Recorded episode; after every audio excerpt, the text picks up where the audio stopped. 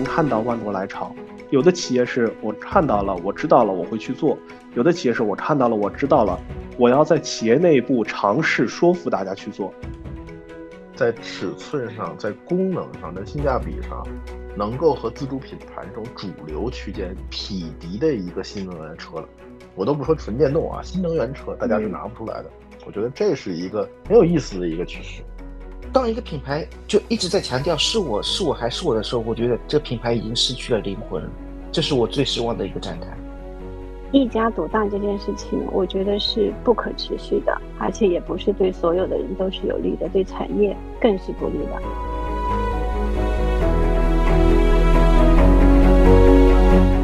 愉悦干货，提供坚果般的无负担商业与品牌营养。欢迎收听 B B 商业与品牌，在这里我们一起聊商业与品牌的有趣故事。我是 Linda 拿铁林，我是 Sean。Hello，大家好，我是 Linda 拿铁林。Hello，大家好，我是 Sean。啊，现在已经是晚上十点半了，然后我们还是约了两位媒体朋友开个夜谈会，目的就是为了能赶上车展的最后一天，我们的节目可以上线。所以大家也知道，我们这次聊的主题就是二零二三上海国际车展。少你要不先给大家简单的说一下这次车展的情况吧？嗯，好的。因为前几年受疫情的影响，真的是已经很久很久没有开这么有国际化特色的 A 级车展了。按理说，国内也只有那个四个 A 级车展：北京、上海、成都、广州。其中呢，又以北京和上海执牛耳，每年轮换召开全球新车发布、汽车人交流的盛会。本次呢，上海车展吸引了全球一千余家企业，首发了一百五十余款车型，其中有三分之二的车型呢是新能源车。我记得在二零二一年上海车展的主题是拥抱变化，今年二零二三年它的主题直接是拥抱新时代了。那这个新时代，其实我觉得应该是对应的是中国汽车工业战略规划当中提及的电动化、智能化、网联化。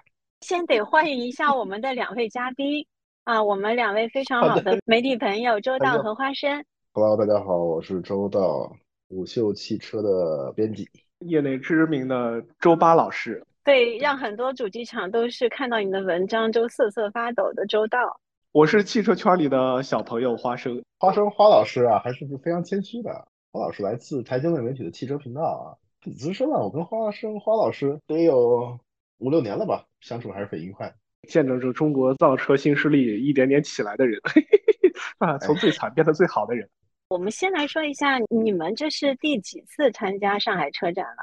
我先说啊，应该是我的第四届上海车展了吧？第四届上海车展啊，那这届车展对你来说最大的不同有什么感受吗？其实本质上没有什么太大不同，因为都是那些车，都是那些企业，都是会办这个展台，但细节上呢又各种不同。比如说，我在我在一七年的时候，我不可能想象比亚迪会吸引这么多人来看，就是比亚迪一个普通的展台会排队排个七六拐弯，排的跟上海世博会一样。啊，如果车模好看，还是有可能的嘛。放心吧，不会的。曾经是这样，但是车模的吸引度绝对没有产品那么高。我们过去没法想象自主品牌的展台会有这么多人来看。关于比亚迪，我帮你补充一句话：以前是没钱买比亚迪，现在是没钱买比亚迪。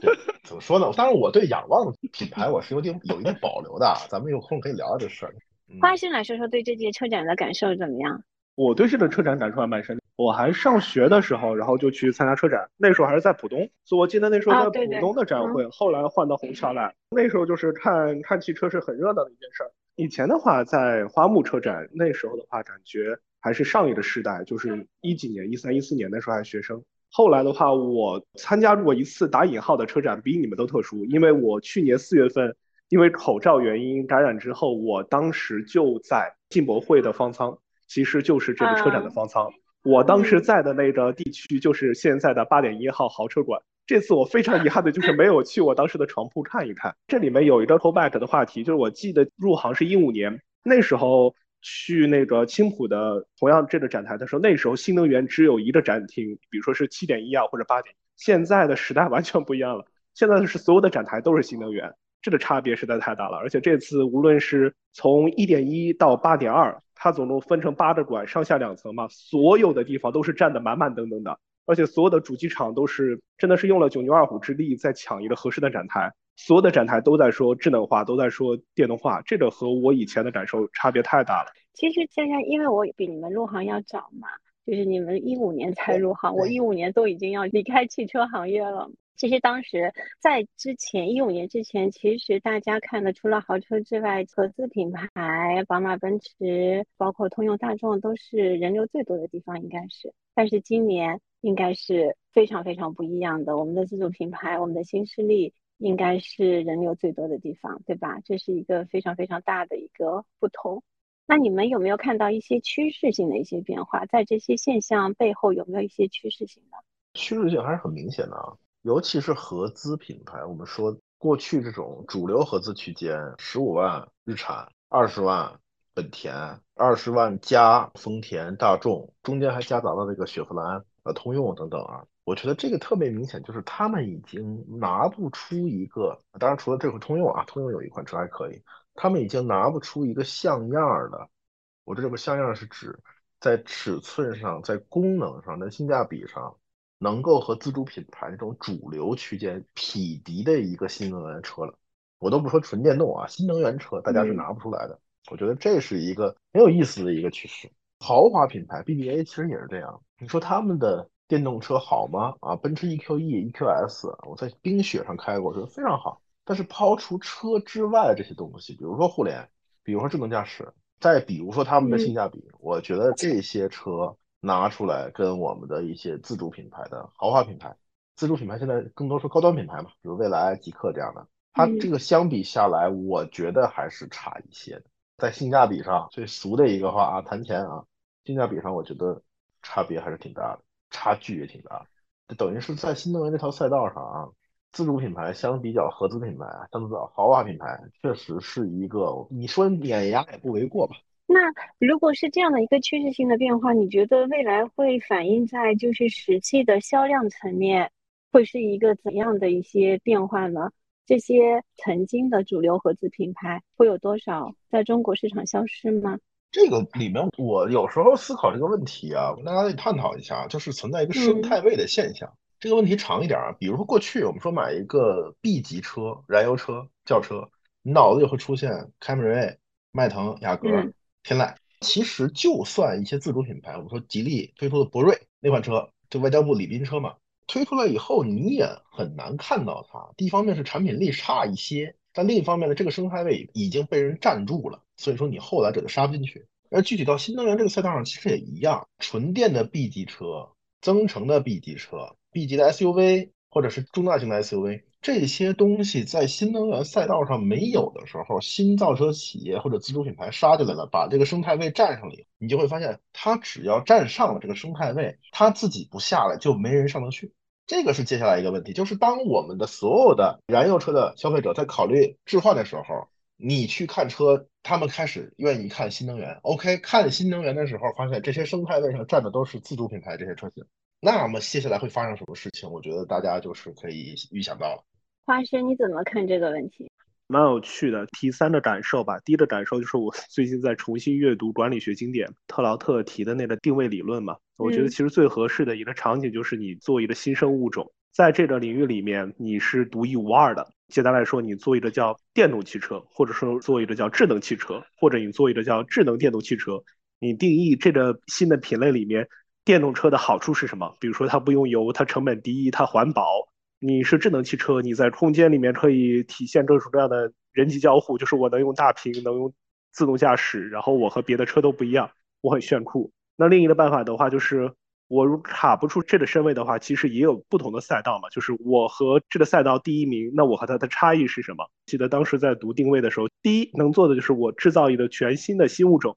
这样，如果我不能做一个新物种的话，我只要贴着这个新物种和它有一定的差异性，依然有这个空间。所以说这个话题，我觉得可以衍生出来说两条线。第一条线就是真的自主品牌在这一波伴随着新能源和那个智能网联，其实是造出了一个汽车领域的新物种，卡住了这个身位。但是我其实直到今天为止，就都到新时代了吧，我依然还记得那个说了这么多年的狼来了的故事，因为至今所有的人都还在不断跟我说一件事情。呃，我们能熟悉的丰田、大众，虽然丰田说自己的电动化失败了，虽然大众推出来的产品也不怎么行，但是 BBA 也好，他们压箱底儿的技术其实还是有的。这个狼来了的故事，不止以车展为界的话，我差不多也听了三届，差不多五六年了。我其实内心中关起门来的时候，有时候还是会担心，他们这些百年积淀的企业，他们背后的这些积累型的技术，会不会有一天以某种形式出现？当然了，我觉得这个狼来了的故事，只能说我没有什么特别多的理由能证明它存在。我只能说，一个企业长时间能生存下来，那我觉得它面对的变化，往往比我们这个比较薄的汽车工业，中国汽车工业只有七十年，我们薄的汽车工业面对的变化要多得多。我觉得类似于这种能源或者技术上的变化，他们肯定也遇到过，但他们活下来了，肯定有办法。这里面就多提一点。我其实对于现在的企业端其实比较忧虑的，就像刚才周导提的一点一样，就在年初的时候，其实我看销量是不错的，很多中国的，尤其是新势力的企业，但是不能忽视的一个问题就是大量的企业在不停的亏损和赔钱。这种亏损和赔钱，短期的可能是它可以通过财务融资和买单的，但有的我觉得它的商业模型是未必能跑得通的。一旦这个宏观的经济不好，大家不去买了，或者投资人拿不到钱了。那这个没有在商业模型上证明自己能赚钱，不能持续的融资造血的企业，它的好产品未必是可持续的。所以说话说回头来的话，其实我很担心啊，就是别我们起这个大早，最后某种程度上不能说斩晚集，就其实可能会丢掉这个市场。担心的是我们能不能企业能通过合适的赚钱、合适的商业模式，把中国这一波自主品牌造起来的智能电动化汽车的这个新物种的位置守住，千万别倒在黎明前，这么一个感受。听你这么说，我有两个延伸的问题啊。第一个就是你刚才说到一个他赚不到钱的好产品，那如果他赚不到钱，在商业的世界里，它可以称之为一个好产品吗？因为它不符合商业的逻辑。商业的逻辑应该是用户的体验好，同时对创造它的人来说，它也有利可图。这是个特别好的问题，但其实我从小到大觉得合适的商业就是我造出一款产品，得到合适的收益，卖给合适的人，解决合适的问题。但是就是从互联网时代教育我，这个时代赚钱可以有很长的那个叫延迟满足，或者说有其他的商业模式。那么多年说的什么羊毛出在猪身上，那诸如此类，这个风气和这个商业模式这么多年，其实我感觉是带到了汽车产业身上。我这个话题讲的稍微长一点，但我还记得二零一五年我刚进一家那个地方党报，写了第一个头版的报道，写的是乐视汽车。我当时见着贾跃亭在我面前侃而而谈的时候，我是非常震惊的，因为我发现汽车的商业模式，车可以赔钱，但是他可以把自己的商业模式通过和其他大屏啊、和广告啊、和其他的模式融合在一起，算一个总账。讲句实在话，可能我见的还不够多，但是我感觉到他当初那个叙事逻辑的板域疆土，就是他讲故事那个框架范围，如今只散碎在不同的企业里面，各取所需。话说回来嘛，就是刚才丽娜问我这个商业模式的问题，我觉得其实合适的是什么？中国造车新势力的这帮人能做出合适的产品，不要一直这么赔着钱卖车，他们能拿到合适的利润。如果一直贴着钱卖车，那我觉得其实挺危险的一件事。不是不是不是，我觉得两位谈的不是个问题。我们把造车新势力放成了铁板一块儿，或者是把自主品牌车企放成了铁板一块儿。我是觉得不同车企的战略的正确性、战略执行的这个落地的完整度，以及大家的发展阶段是有差别的。举个例子，都是新势力，未来小鹏、理想和领跑这四家企业完全处于一个不同的阶段。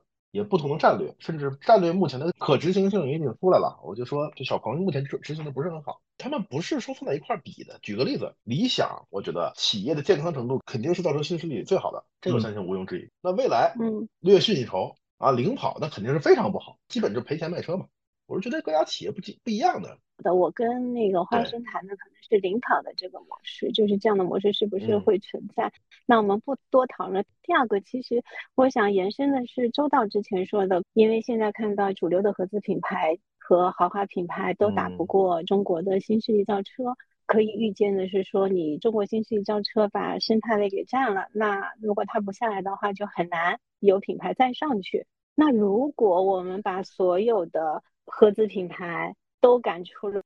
中国市场，对中国的这样的一个汽车生态来说是一件好事儿吗？至少我个人认为，我不希望看到这样的事情发生。我是非常不希望，就是我们会看到一些关于自主品牌工程师加班啊，这两天小红书上会有，小红书当成卖卖用。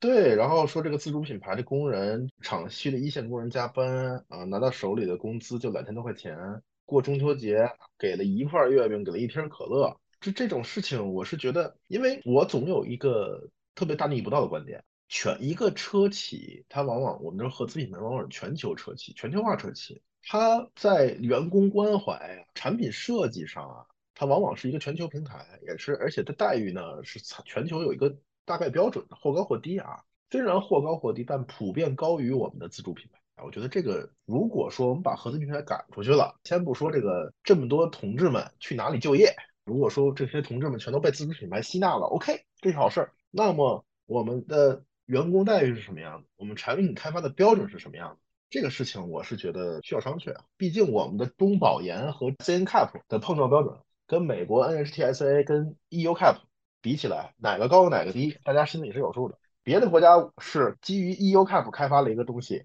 到我们这儿来，按照我们的标准进行调整，大概率就是减配。而我们的车放到欧洲去，据我所知，我们一些出海的欧洲的汽车品牌，那都是需要给车单独去加装一些配置的。提到这儿的话，我有个感受啊，我觉得你这切入点特别有趣，是从那个员员工的那个福利待遇和劳工的角度切入。但其实我觉得，那这个逻辑通不通呢？一家企业如果它是 global 企业，它就要有一个全球标准，它是全球型的企业和全球标准，那它就尽可能要一碗水拉平，对，不能有太明显的差异。问题来了，嗯，今年第一季度中国汽车产业出口全世界第一，按这节奏的话，很有可能我们去年是。出口第二，那今年如果 这个趋势如虹的话，可能会出口第一。那如果中国汽车产业能大量出口啦，然后我们也在当地建厂了，我们成了逆向的合资企业，其实你说的问题，我觉得会拉平一点，因为你在海外对员工当地建厂，当地员工会好起来。你要差的话，当地员工也不买账，那最后我觉得会一定程度上反哺到国内的这边来呀。但我觉得这个我们得看一下我们出口的地方是哪里，应该现在还是以。如果我们真的就是占据了欧美的主要的新能源的那汽车的销量，那我觉得这个可能是可以成立的。那这问题就衍生出来一个新的问题了：我们的汽车产品能实现在欧美地区的产品的抢占吗？我据我的了解，比亚迪在欧洲的价格不便宜，比国内贵很多。但是呢，比亚迪在欧洲会成为当地的这个售价区间的一个新品类。啊，未来其实也是如此。那当然了，未来的价格在欧洲，据我所知，跟那个 EQE 奔驰 E 差不多。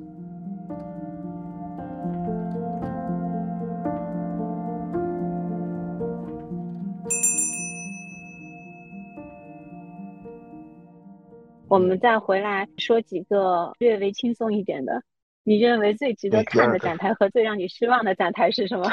哎，这个我想先说最让我失望的展台。丽娜，你知道的，那天我们。聊下来，你说你去了看了以后，你有点失望，然后我不信，我说我也要再去看一下，结果我真的是蛮失望的。当然，那个展台第二天其实也爆出了那个冰淇淋的新闻。我为什么对他失望？本身这个品牌是非常有创造力，非常能够激发人大家的好奇心的。但是呢，去了现场以后呢，各种元素是混搭着的，各种联名也出现，然后我觉得品牌不再纯粹了，也缺少了那些创造力。尤其是它中间有一个卡通人玩偶，上面有个电子屏，写着“是我是我还是我”。当一个品牌就一直在强调“是我是我还是我”的时候，我觉得这个品牌已经失去了灵魂了。这是我最失望的一个展台。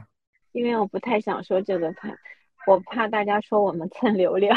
其实我跟上讨论宝马 mini 的时候，是它还没有发生冰淇淋事件的时候。听听花生跟车道的看法吧。你们觉得哪些展台最值得看？我不知道展台最值得看的是不是大家一致认为是那个仰望的展台最值得看，还是你们有其他的一些选择，以及让你们最失望的展台？我得先说，因为我发现就是从小到大学到的，一旦自己这个肚子东西没 没有的时候，一定要先说，因为后说的话大概率会被别人把内容说掉。我坦白说啊，那个媒体日我真的足足待了两天，但是很惭愧的就是，确实展台真没怎么去逛，大部分时间跑和见人。但是我们在正式交流之前，我们三个都聊了件事儿，甚至我没有去这个展台，但是当我的朋友问这次车展花生你有什么推荐的时候，会推荐他说你不要看汽车，你去这个展台，那其实就是华为的展台，就是不是任何一个车厂的展台。我说你去华为的展台看一看。看看他们怎么去讲自己和汽车的融合，怎么去讲打引号的造车。就是华为的话，他们一会儿余承东说自己要造车，一会儿华为真正的老大任正非又说余承东你这样说不代表我们华为的真实含义。对于华为造不造车来回摇摆，但我觉得华为在造车领域里它的关键技术是怎么样的。作为一个媒体人，我感兴趣。另外，我也想让公众去看一看他们感不感兴趣。同时，我还向我的朋友推荐说，你看完华为的展台之后，你去他楼下和附近的。两款应用它华为技术的展台，一个是阿维塔的展台，一个是问界的展台，你去看一看。你看完之后，我期待你的回复。这是明天我还有朋友要去车展的时候，我给他下的任务。我发现其实这是很有趣的一点，就是在车展的时候，包含这一次我真正感兴趣的几个展台，都不单纯是汽车展台了，也不是那种传统的它的供应商的展台。像我这次我去了黑芝麻的展台，去跟他们聊了聊自动驾驶芯片，有一个采访。有了交流，然后另外一个是一卡通的展台，因为他们要把手机、车机要做全面融合。华为的展台我是真没去，但我这次是最想去的一个展台。所以回过头来，我发现最期待的展台反而这一点倒是一个很好玩的事儿。最失望的展台的话，我觉得其实倒不是失望，而是情愫很复杂。就其实可以 call back 到上一个话题，我们提到合资品牌的事儿。记得去广州车展之前去了重庆。在重庆的那个厂区里面，看着一排排的铃木的车摆在那里卖不出去，然后他们的工人跟我说，他们这个厂房要被回收了，以后不造车了。然后那一次去广州车展的展台的时候，铃木就只有差不多 十年前卖的雨燕，不是十年前那一款，就是小改款的雨燕摆在那儿。这次我在部分合资厂那边看到了类似的场景，比如说我路过的时候，北京现代，就那一刻我就直接戳中了三年前我死去的记忆开始攻击我，就我感觉很像在铃木时候看到的场景。这个品牌落寞的车，没有人在那边。我当时最深的感觉就是它的那个舞台的灯光特别炫目，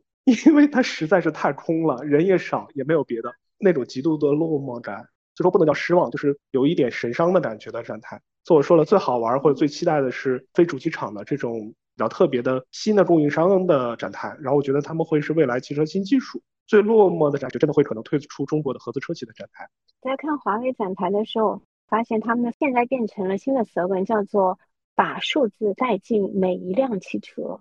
如果我没记错的话，就是类似这样的一个意思。我这里也是。他更加明确自己的责任赋能。对，就是更加呈现他其实是为车企赋能的这样的一个角色，就是不是那么强势的那种感觉，就是根本就不沾造车这两个字的边。原来他的那句 slogan 里面有两次出现了造车，但是这次都没有，新的 slogan 没有。周大，你来说说。我刚才其实聊了，就是我核心还是觉得华为的展台值得一看。确实有一些新东西，比如说它的光的解决方案，它的 HUD，包括它的空间音频，不拉不拉的，大家可以可以可以去看一下。然后失望的展台嘛，谈不上失望。个人是觉得这个作为消费者程度啊，你除非特别愿意凑热闹，或者是汽车爱好者，你没事闲的别去车展，人那么多，小礼品好，这这这这吧？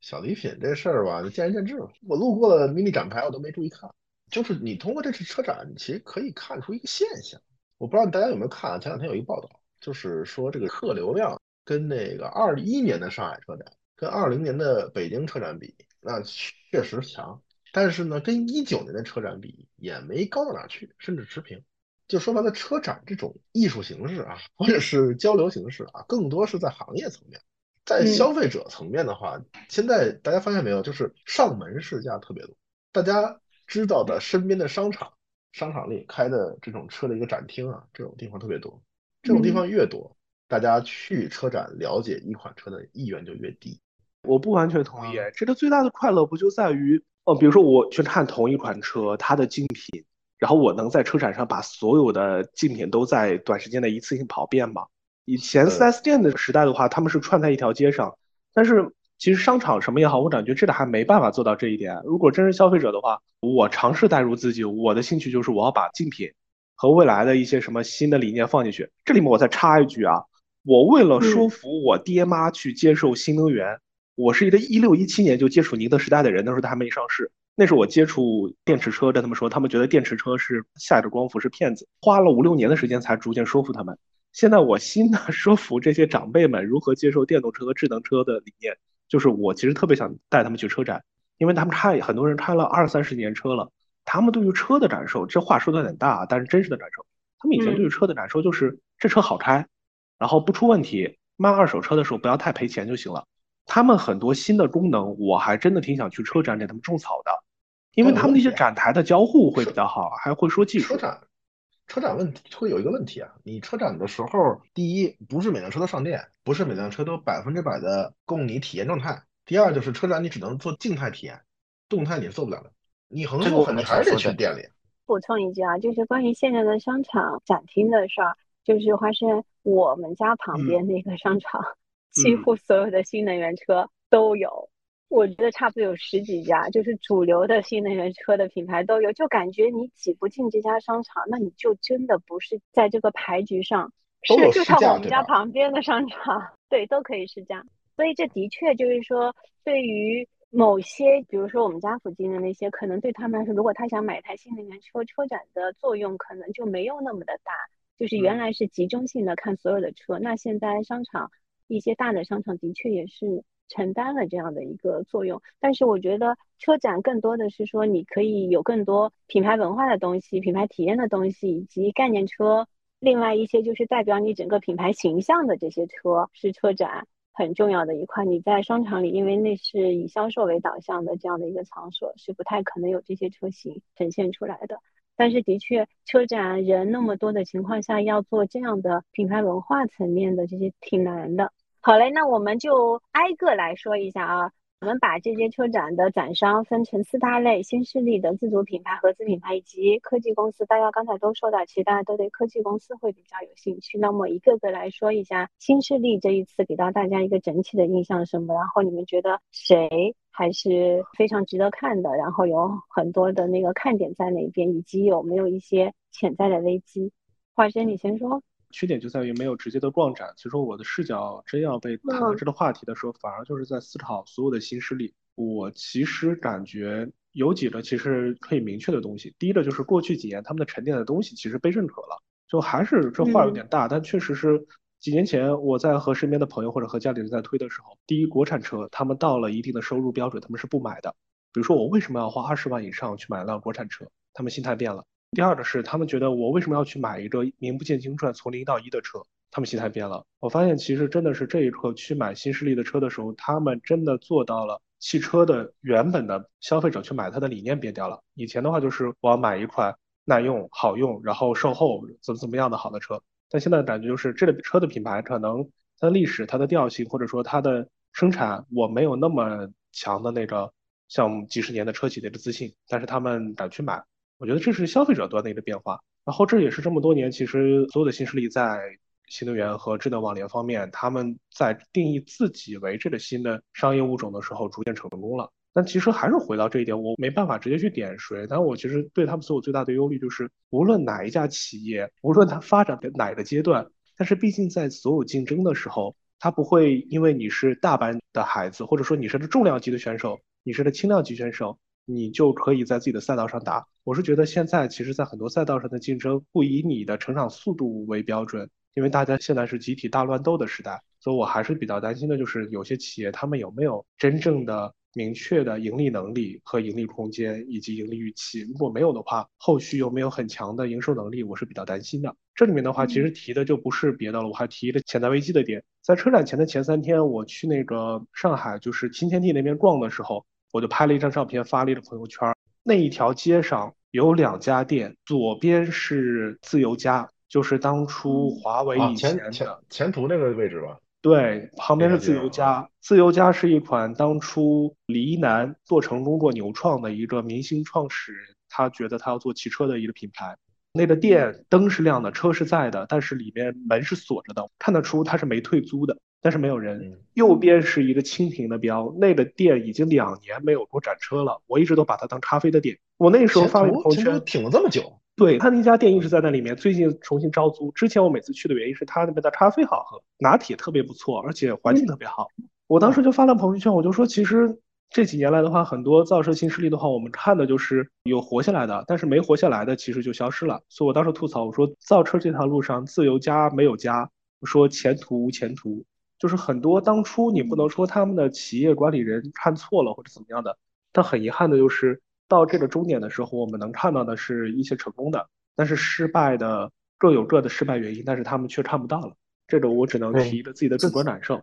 这次新势力，我看那威马、爱驰、天际都基本上已经缺席了，他们缺席的背后可能就是企业面临的困境。所以的话，目前参加的在六点一馆，这是好像是说资质的问题。啊，对，极度那个位置在那个极客边上嘛，就极客弄了两个展台，都说是资质问题。极度那边老师跟我们说，不是资质问题，是我们安排的，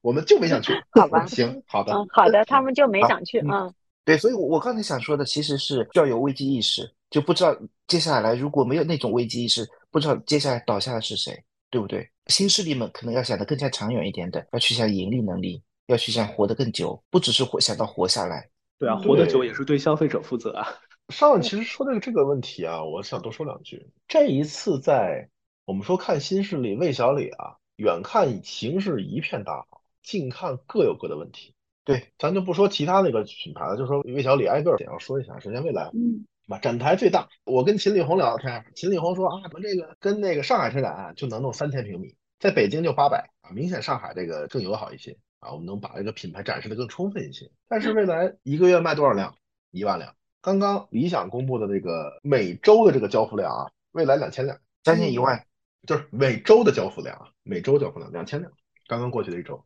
对吧，同志们，这是个问题啊！这个卖来卖去为一万，而且未来的车在短时间内进行了大规模的换代。我们说过去主要卖 ES 六，有一些 EC 六，然后有 ES 八。OK，ES 六、EC 六、ES 八全部清库存，完成切换了。这些车现在不卖，交不了，卖的只有 ES 七、EC 七还没交，还有 ET 五和 ET 七。那么未来到底做的怎么样，只能取决于它这所有的车，二代车、二代平台车交付了以后，我们再看它一个量。当然，按照未来同志们的叙事逻辑里面啊，没问题。力宏也是，秦力宏也是信心满满。我说 OK，那我也希望你们没问题。其实毕竟我买你们车，但是究竟能卖出多少辆，我觉得还是得看。说完了未来，我们再看看小鹏啊，小鹏这回用一个 G 六吧，G 六外界的评价，我觉得就是小鹏一贯的这种贴着特斯拉打的战术。目前来说，在 G 六上体现就是它贴的是 Model Y 这个车，做究竟行不行？我觉得它的。可行性还是挺大的，因为 G 六上的虽然价格没公布啊，但是它的配置堆的还不错的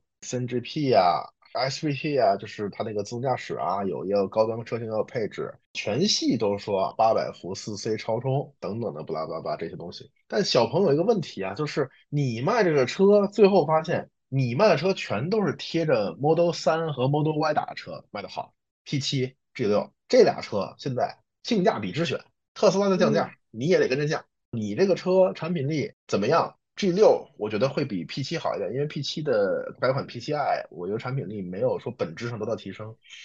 但是你卖的都是这个中低端车型了，你咋跟人拼？你这利润率能有多少？你那高端车 G 九卖不出去啊，一个月才几辆？我觉得这是小鹏的问题啊！你往下拿什么车去撑你呢？P 七的利润率可比眼瞧可比 G 六强，然后理想。理想老师在既有的赛道里面一骑绝尘，人挡杀人，佛挡杀佛，从 Q5L 啊杀到 GLS 都能杀，没问题。问题是理想其实归根结底打的就是一个错位，你的车哪儿好？归根结底最大的竞争力就是你能加油吗？你跟所有电动车比，你能加油？你跟所有燃油车比，你动力强劲，能上绿牌？这无非就是理想老师从理想 ONE 到现在理想最新的理想 L7 统称的一个叙事逻辑，也是你在市场中真正大杀四方的一个逻辑。当然了，还搭配了极其优秀的产品。OK，那么理想接下来开始做纯电了，我就想问大家，做纯电你在怎么维持你的高端体验呢？你只能不充电桩啊。插一句，上海从今年开始，你只要是带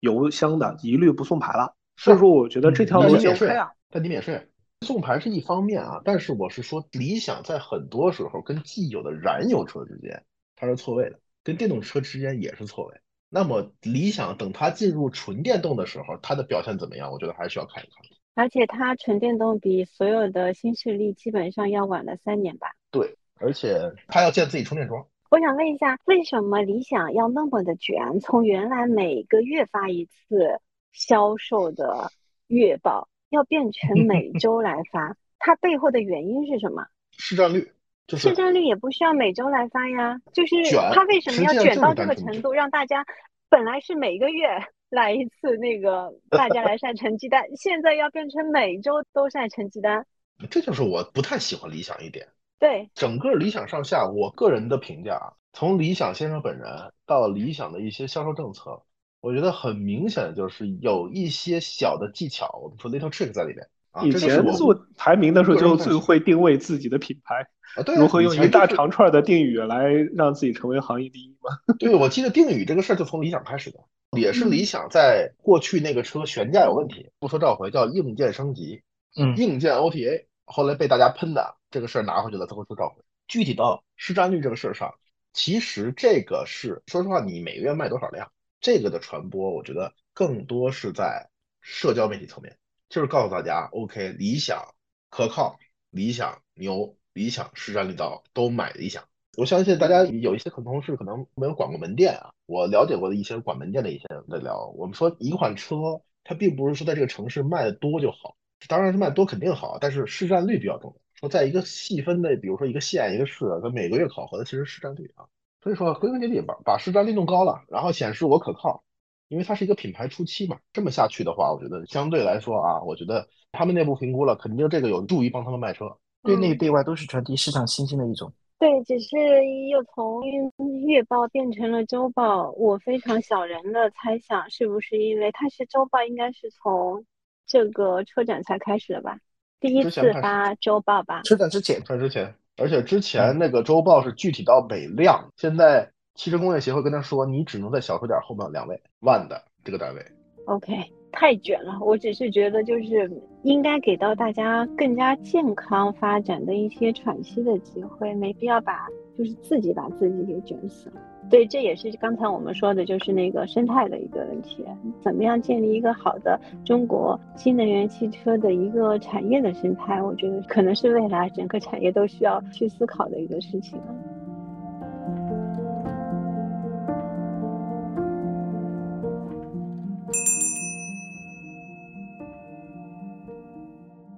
好，那我们接下来说一下自主品牌。这次自主品牌可以说是大发光芒，是车展那么多年来最有成就感的一次集体式的爆发吧？大家对这一块有什么点评、什么想法？最深的感觉就是这个老外开始大量来中方的那个展台来转圈和参观了，这就是万国来朝。看的时候，这个心态和感受完全不一样。以前的时候最多是啊，听说还不错，来看一眼。现在能看得出他们是挺多，是带着整个各种各样的班子来看的。然后这个感受是起来的差别很大。嗯，就是他原来老外来中国的话，还是来研究中国的消费者，想我怎么把他们的车卖给我们当地的消费者。那这一次来看的感觉就是他们是来学习的，至少是来研究、调查。调研我们中国的新能源汽车到底是怎么样制造出来的？到底有些什么样的领先的用户体验？不管他们认可不认可，他们都会非常仔细的来研究。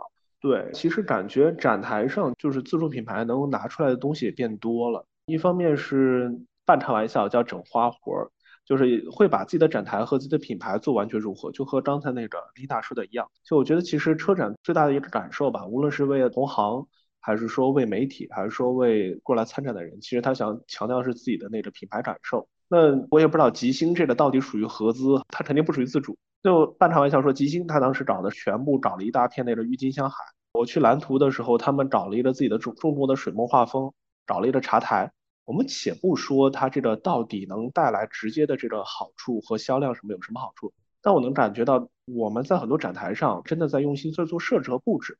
无论是说拿出车之外，他还会围绕自己的调性，然后去做一些意向性的一些东西，什么茶台呀、花儿啊，再包含一些那个相关的一些主题。然后我的话是因为中间的话有一段时间去吉利汽车去当嘉宾，能感觉到就是它有一些东西还蛮有趣的。两个点，第一个点就是有一些泛用型的一些车企，尤其自主品牌型的企业，他们现在除了把车展当做来销售做这些东西之外，他们会做一些偏品牌向的东西，或者更深一层的东西。比如我去吉利的时候，我说你们在车展第二天，你们让我过来来录节目来干嘛？他们说他们就是要找自己的 ESG 报告。这个话题其实和展台没有特别明显的关系，但是我能感觉到很深的就是，其实自主品牌真的在把自己拉的比较高了。我以前单纯就是车厂，我造车卖车就好了。他们现在要想的是，我作为一个上市公司，我作为一个行业主体。我在这个行业身份里边，我要扮演什么样的角色？我要用这个可持续发展的角度，我要做出点东西来，而且我要把可持续发展的东西来做报告或者做内容做传播。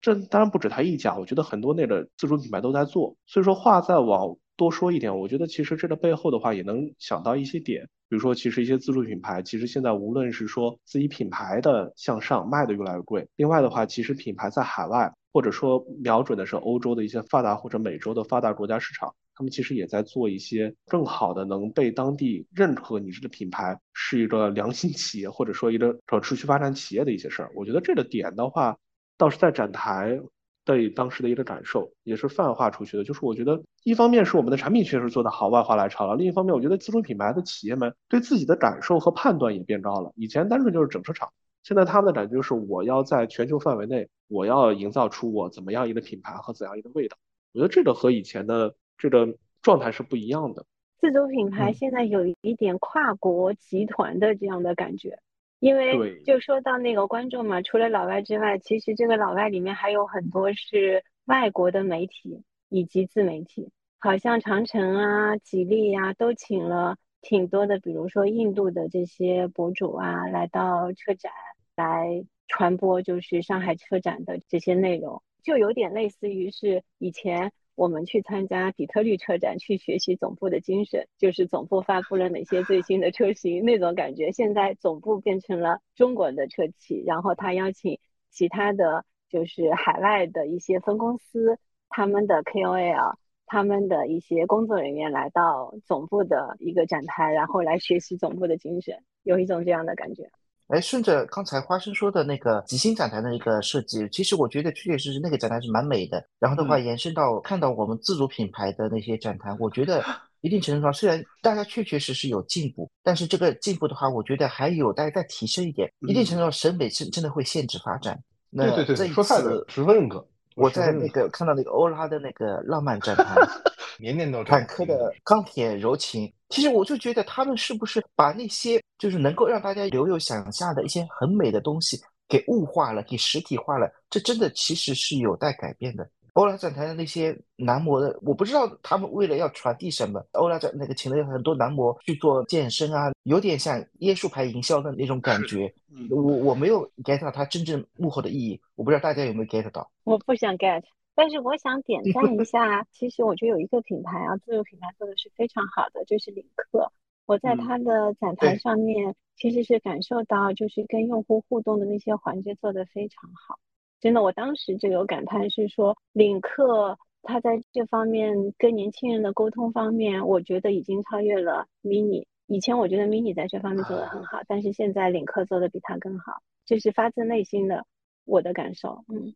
这里补充一点，我还我觉得有一点很难，这个点就在于要持之以恒。持之以恒的点，首先是你当初的瞅得准，第二是你能坚持得下来。我记得领克这个品牌刚发布没多久的时候，他们找那个发布会，就是当时开玩笑叫夜店风，就是那种很炫的大 party 的感觉。我最开始第一次去的时候，我很不适，因为其实我 从小到大是一个 所谓的乖小朋友，我没去过。后来去了那之后，就对，就是标准的这种乖小孩的感觉。后来发现他这么多年做下来之后持之以恒，我觉得这一点是真的牛。而且他们后来好像我记得他们说他们把自己的那个欧洲的经销商和店铺，当然我没去他们的欧洲总部，但他们那个欧洲的老大来的时候，我跟他聊的时候，包括看他的资料，他们还是在全球范围内都是一个风格。我真心觉得就是刚才邵万提了一点，就是审美决定了这家企业的高低。他提了一个我很喜欢的点，就是不一定是明确的一个。具体的物，它可能是个合适的意象，比如说郁金香，它比一些更实际的一些布展的一些硬件可能更合适表现出自己的品牌的一个调性。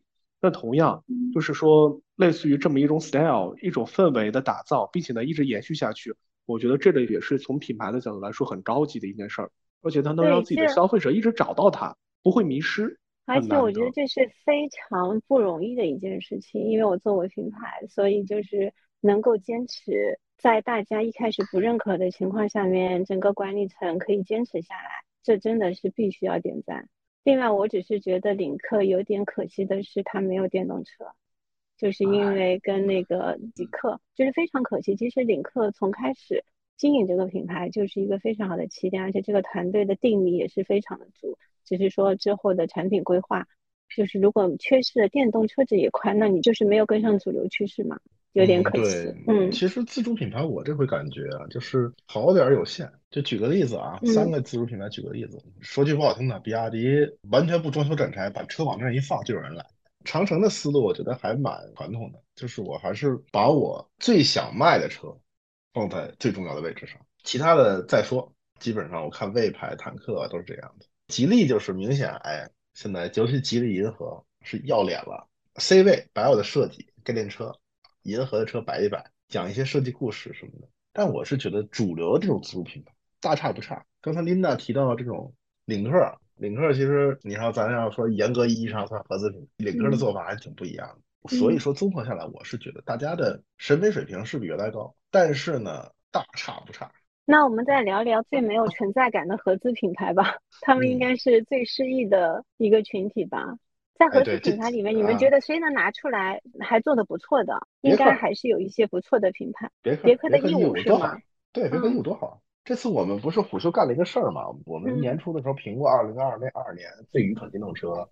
就知道 D V 四 S 还去合影了一下。那那合影的时候，我还把那个丰田的展台好好转了一下，就发现那个确实没啥人看，也确实没啥可看。就是我是觉得这个趋势挺可怕，就是你没有什么吸引大家目光的产品或者技术。或者是用户不觉得你这个品牌，我们说足够的 sexy 了，那我觉得往下该怎么弄哈，大家需要想一想。就是日韩品牌在中国市场就是下沉的这个趋势有点明显啊，但是韩国品牌啊，比如说起亚什么的，在国际市场上其实它的影响力、它的销量都是还在的，为什么在中国市场就完全不见起色呢？起亚的特色还挺明显的，过去咱们国家是自主最低。中间是韩系合资品牌的踢脚线，就是韩系了。韩系再往上是日产，日产再往上是本田，对吧？大概是这个风格。OK，因为前两年啊，众所周知的这个隔壁的导弹反导系统的原因，然后再加上自主品牌的崛起啊，日产的、本田的说这个下沉，再结合自主品牌的起飞，的向上，中间的把韩系给挤压没了。我觉得这个是在中国韩系不吃香的一个根本原因。而且韩系的产品，我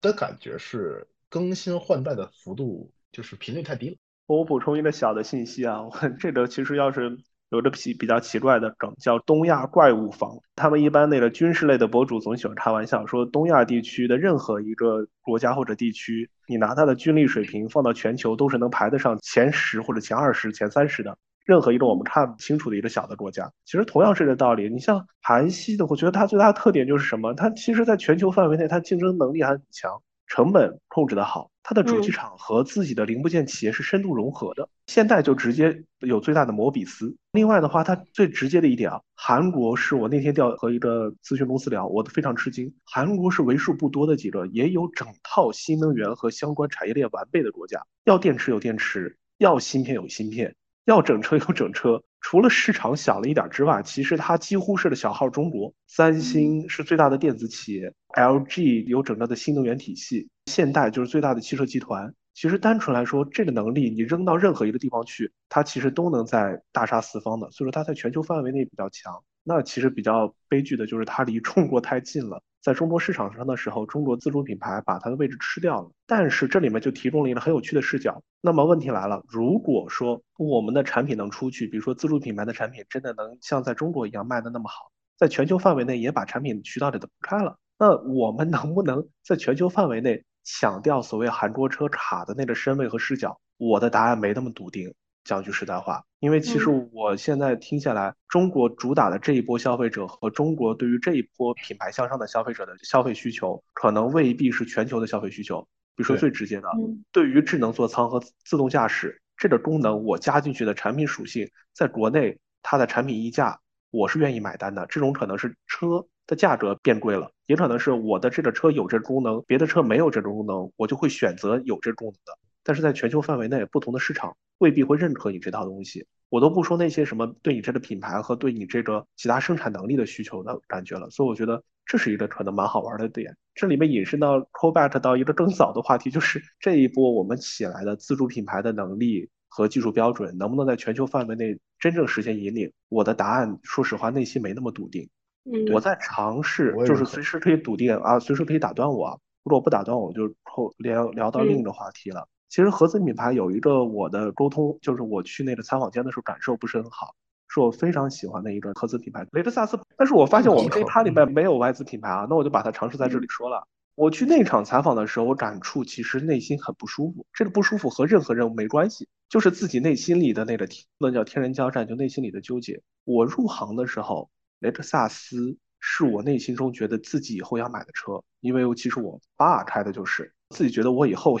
有了钱以后买的车就是雷克萨斯，我觉得我以后要成为那种感觉和那种状态的人。然后那时候去参加所有的采访的时候，就两个话题，第一个就是大家都捧这个品牌，觉得嗯品牌调性做得好，保值率做得高，对它的肯定；第三就是你在店铺和对人的服务每个点都传递的特别好，所有媒体都夸它。唯一的疑惑是什么呢？你这款车国内市场卖这么好，你什么时候能在中国去国产呢？所以说那时候每次就是我去见的每一个采访，永远都是一种很无聊的问题。但是这一次的时候，我感觉到真的是半吐槽，叫以前有句话叫“攻守之势异也”。就这一场的采访里面，我不能说媒体老师们是阴阳怪气，但是我能看到所有的老师们其实骨子里面带着很强的骄傲感，简直就是直直接怼着雷克萨斯最高层的，他们叫雷克萨斯国际的总裁，然后来了之后在采访的时候就在吐槽。说，哎呀，你们这个电动化不行，你们这个智能化也不行，你们这个中国区市场现在被未来指着鼻子说要超过你，你们这个中国市场一塌糊涂，你们这个产品没办法在中国没办法占据，你们怎么能在全球范围内领先？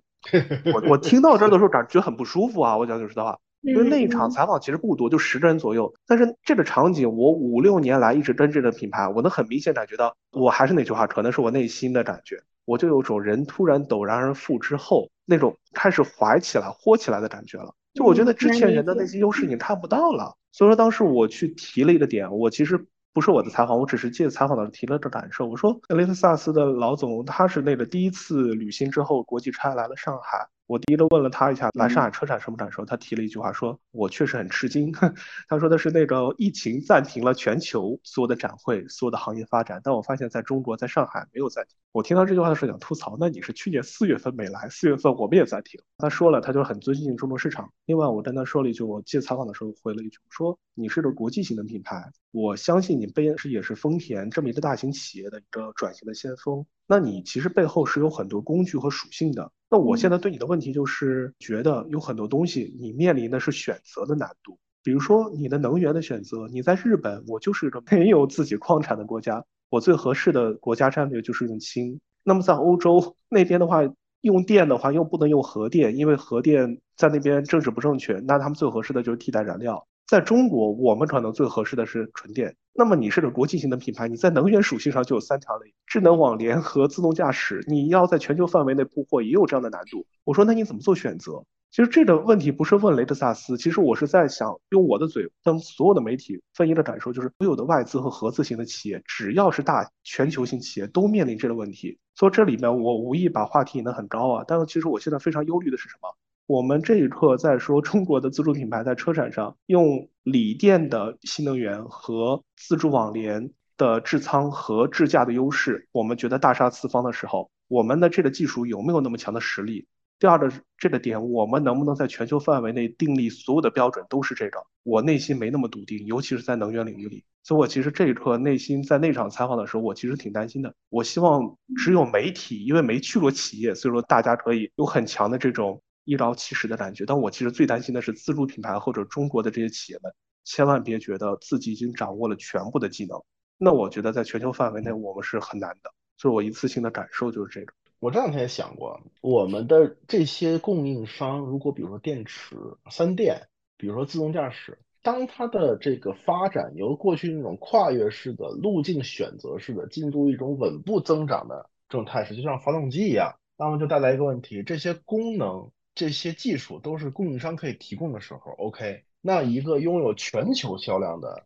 这样一个跨国巨头，它对于供应链的溢价和我们这种只在中国卖或者是向外少量出口，我这个少量是跟总量相对比的少量出口，这样一些企业，它对于供应商的溢价权是不一样的。说句不好听的，就是你会的东西，我花钱也能会，而且我有充足的供应商，而且乐于为我提供这些技术。那么问题来了，你的真正的门槛。或者是护城河又有多深呢？这个我觉得大家需要想一想的，因为别克 E 五拿出来，我觉得是一个非常清晰的一个概念，就是你那个东西我也能做出来，你那个成本控制我现在也可以做到，说 OK 了，那我这个车型呼啦一抄下脚就出来了，那是不是就有这些中国汽车品牌要过得不太舒服了？大概我就是这么想的。你刚才说的让我想到那句话，就是我不是那个发布会说了吗？就新势力沃尔沃会，但是沃尔沃会的新势力未必会。他只是这样一个意思。当然了，沃尔沃那句话有点不体面啊。这个沃尔沃说这话也挺让我失望的。那句话就被刷屏了。这个就是我想追加一个问题啊，就是刚才也说了很多跨国车企都是包了飞机，或者是一帮人、一组人、一组人来看展的。但是你们接触下来，他们来看展的目的是真的是来学习，就是了解了这些东西之后，他们对中国市场以及中国的这些智能电动车的产品到底是怎么样的一个态度？是说我就是来学学看你们是怎么做的，然后我要让我中国的团队知道怎么样来把合适的产品给到中国的团队，还是说我要在全球的层面上面都跟中国的这样领先度的产品看齐？他们认为中国的产品只是 for 中国市场的领先，还是引领了全球市场的？我觉得真的这得分人，就是分不同的情况。有的我觉得是很早以前就琢磨过来，就而且在做这件事儿，因为其实摆在明面上的是中国这帮消费者年轻，普遍都被是互联网教育过，那他们其实就会认准这一波市场在中国做尝试和探索，然后把这个经验无论成功或失败，在全球范围内做总结。这里面其实说句话，其实我这一次感触，本来我感触特别好的是宝马，然后这里面得切割一下，我对宝马的感觉特别好是宝马中国那一部分，mini 那一部分，我觉得非常遗憾，那是个事故。宝马的品牌好在哪儿？我先提一个和车展最直接的点，车展之前有的品牌之夜，宝马的品牌之夜是让我在那一场品牌之夜里面又一次起鸡皮疙瘩的时候的一个时刻，因为他们的那每一句话说的其实真的在中国人的心坎里。我一度觉得它不像宝马，它像一汽或者像是东风，因为他说的是什么？宝马在中国的二十五年啊，还是三十年，是中国汽车产业发展的七十年。宝马觉得和而不同，而不是同而不和，这是他们董事长说的。然后另外一句话，我们要跟着中国的前进和发展的步伐，我们觉得在中国市场里面，只要做得好，也一定能引领全球。这些话呢，我觉得首先政治极度正确，然后另外他说话的这些标准和尺度呢，他作为一个全球性企业也没什么错。除了在西方政治正确里面，你和中国走得太近不是特别正确之外，所有的这些话都是非常正确的。但我能感觉到他这个心胸和感觉。另外，我这里不点名吐槽 BBA 里的某一家，他们同样要说和中国故事的时候，只会把一个大中国红旗往后一打，在 PPT 上占一屏。另一家呢，还可能会把中国地图弄错，但是在那一场这几句话的植入非常自然。这么多年，我真心觉得宝马是明白中国的人和中国的政府和中国的企业们合作方们喜欢听什么样的话，他们做什么样的事儿，他们是真的懂中国人的。虽然这些话在今天在听的时候，其实因为迷你的事情会有点讽刺，但是我觉得回来我他们思路是清晰的。举两个最直接的例子，宝马在中国有一个失败的项目。甚至可以说，有一个失败的项目，有着半失败的项目和一个成功的项目。最失败的项目是他们当初在那个成都做过一个尝试，叫 Reach Now，是个高端网约车品牌。当初他们就是觉得，他们要和戴姆勒一起要做这个合资企业，要探索汽车共享出行。他们在全球范围内也在西方做了一些尝试，但当时就想到中国市场应该最合适嘛。然后他们做了一个调查，就在成都做这个高端的三系、五系、七系打车，然后他们自己运营。这个项目其实是失败告终的。当初无论是我打听下来，当初他在宝马集团的认知，还是他的成功或者失败，其实他们都是有一系列的那个探索和尝试和总结的。就我觉得他们会用好中国市场来做探索，这是个失败的例子。半失败的例子，其实我觉得某种程度上是成功的例子，就是当初他们做的那个芝诺。当初他们要做纯电动汽车的时候，觉得卖给普通消费者不太合适，那我就以租代售，做了一个独立的品牌叫芝诺，然后用的也是宁德时代的电池。他们那时候我还记得，应该是一五年还是一六年，我去采访的时候问他，问的都是电动汽车最老生常谈的问题，比如说安全问题。没有牌照之后补贴怎么办？你们这个车能不能赚钱？这样的问题，但我能看得出，人家眼里面就是这些问题啊，我能回答你，但不是我们真正在乎的。我们尝试的是在中国这个背景下，看看锂电池造出来的汽车到底能不能用，怎么用，怎么好用，再把这些内心技术反供给供应商，比如说宁德时代，再去定义自己的车。这我觉得后来宝马在电动领域的一部分的做法是比较跑通的了。对于它一直以来用。汽油车和纯电汽车同用一个底盘，其实行业有很多争议，觉得你用同一个底盘造不同类别的车，这个叫有点骑墙，不代表你完全支持电动车。但这是另一个话题了。另一个我觉得成功的例子就是这一次它也发布的，就是那个 DEED，它的意思就是说如何做情绪化的交互。这个再往后，简单来说就是屏幕上会有一个比较奇妙的一个笑脸，它只有表情，特别像那个吃豆人游戏里的那个大豆子。但是我觉得这个背后的很多融入和他在中国做的很多 A P P 是有一个中国的合资企业叫领域，就是专专门做宝马数字化的。这个数字化公司做的一系列的研究和调研内容，其实在全球范围内共用的。所以回过头来，我是觉得整体来看，合资里面或者说宝马现在某种程度都应该叫外资企业了，因为华晨只有它百分之二十五的股权，它不是五十五十对半分。所以我觉得其实像这样站得好的企业，其实走得非常靠前了。他们会把这些中国区的特点和经验，第一是赚中国区卖出，做一款合适中国市场的车，在中国卖钱。第二，他们会在中国做很多探索尝试，把经验在全球内使用。我其实觉得这个的话，就是一个比较明显的一个优势型的企业的做法。但是这里面呢，可以引一个小的头，就是我觉得有一些也是比较弱势或者比较慢的一些企业。那我觉得其实在于，比如说丰田，他们的话，我觉得其实就有很多纠结在里面，因为它在全球范围内做一些探索布局的时候，中国市场，比如说在新能源的市场布局，就和它本身对于新能源的布局完全不一样。然后再加上他们组织天生不太拥抱。电动车，那我觉得其实很多选择就很难。回过头来，这个话题就是车展，我们能看到万国来朝，但我觉得妥妥的，有的企业是我看到了，我知道了，我会去做；有的企业是我看到了，我知道了，我要在企业内部尝试说服大家去做；